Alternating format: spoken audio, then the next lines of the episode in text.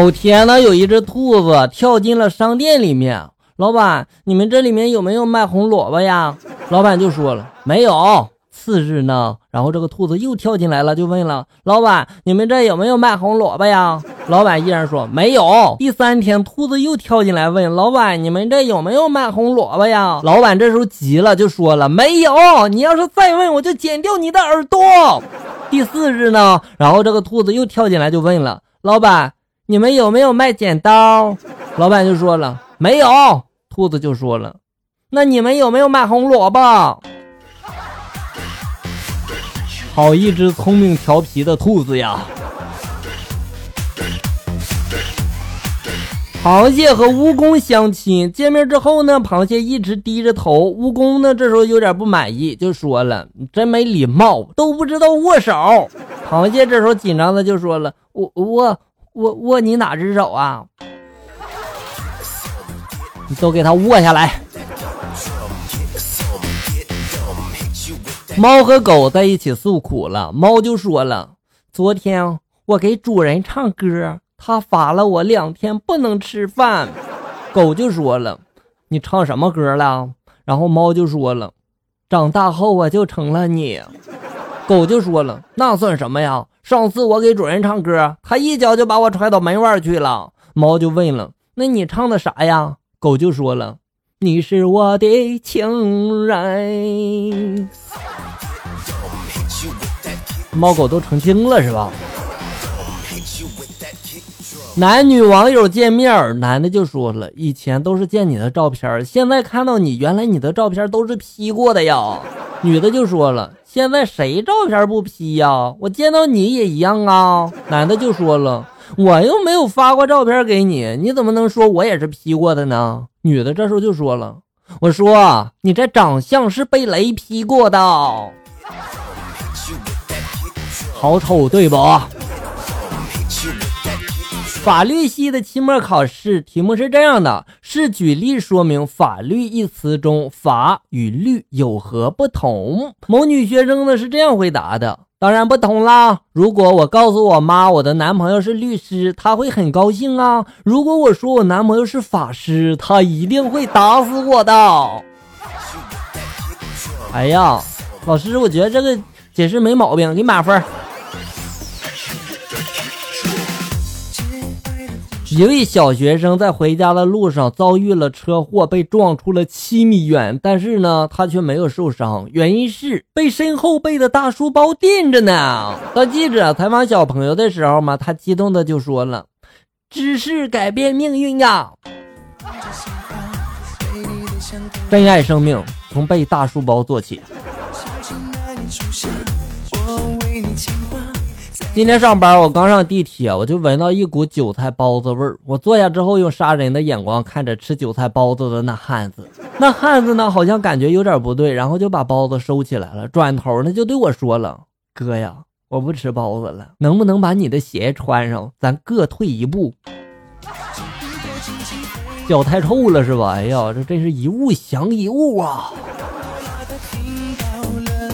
老婆对老公说了：“你当初和我恋爱的时候两眼放光，对我挺来电的吗？现在怎么看都不看人家了呢？”老公就说了：“我这不是要勤俭持家、节约用电吗？”老婆就说了：“那你看到年轻漂亮的女人怎么两眼放光了呢？”老公就说了：“我那是开启警示灯，提醒他们我有老婆，请勿接近哦。”好吧，你说的都对。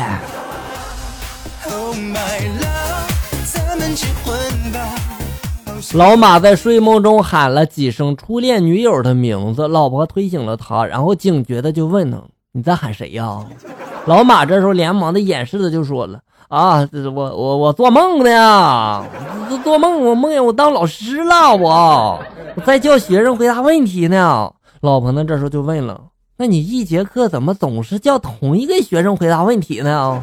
老马这时候一愣，紧接着就回答了：“因为。”因因为我做的是家庭教师，哦，一对一辅导的那种是吧？没毛病。陪爷爷聊天爷爷，你有让你就是特别记恨的人吗？爷爷就说了：“没有。”我接着又说了：“那您的心胸好宽阔呀。”爷爷就说了：“不是我心胸宽阔，是他们都活的没我酒。”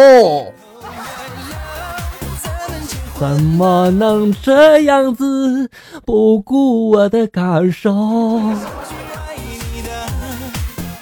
祖母和孙子看电视，孙子就说了：“那些非洲的难民没有饭吃，好可怜呀。”祖母呢听了不以为然，就说了：“没饭吃，怎么还有钱烫头呢？”啊！偶遇了一个老太太，说到南海问题啊，老太太呢语气坚决的就说了：“南海必须是我们的。”不然观音住哪呀？东海也是啊，不然这龙王住哪呀？顿时呢，我就觉得她说的好有道理啊。月球也该是我们的，不然嫦娥住哪里啊？哎，月球这就不用争了，嫦娥可以住我家呀。过去呢，有一个财主，平时呢啥事也不干，就爱引些打油诗来显示自己啊。一天呢，他看见有一个樵夫满头大汗，挑着担柴从这个山上呢走出来，便叫他放下担子，听自己吟诗。他指着柴担就开始在那吟诗了啊。山上长树不长柴，砍下树来变成柴，变成柴来多麻烦呀，不如当初就长柴。樵夫呢，正累得喘不过气儿来，一听财主这诗，真是怒得直冲脑门儿啊！他灵机一动呢，也吟了一首诗：“老爷吃饭不吃屎，饭进肚里变成屎，变成屎来多麻烦啊！不如当初就吃屎。”我只能说，好诗。两个老外在中国吃饺子，一个就说了：“我真傻，我第一次吃饺子还剥了皮儿。”另一个就说了：“你还好，我以为是土盒的。”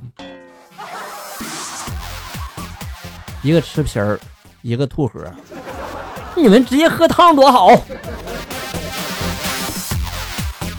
老婆对老公说了：“老公啊，你看这快过年了，这碗呀，通通给你洗，我们会发财呀。”老公呢就说了：“为什么呀？”老婆就说了：“恭喜发财呀。”老公接着就说了：“那我回来的时候，你应该在门口蹲着等我呀。”老公就不解的就说：“为什么呀？”老公就说了：“富贵迎门呀。”婆婆听到之后，这时候就说了：“吵什么吵的？你俩两个一起去洗呀。”老公老婆这时候就问了。为什么呀？婆婆就说了：“双喜临门呀！”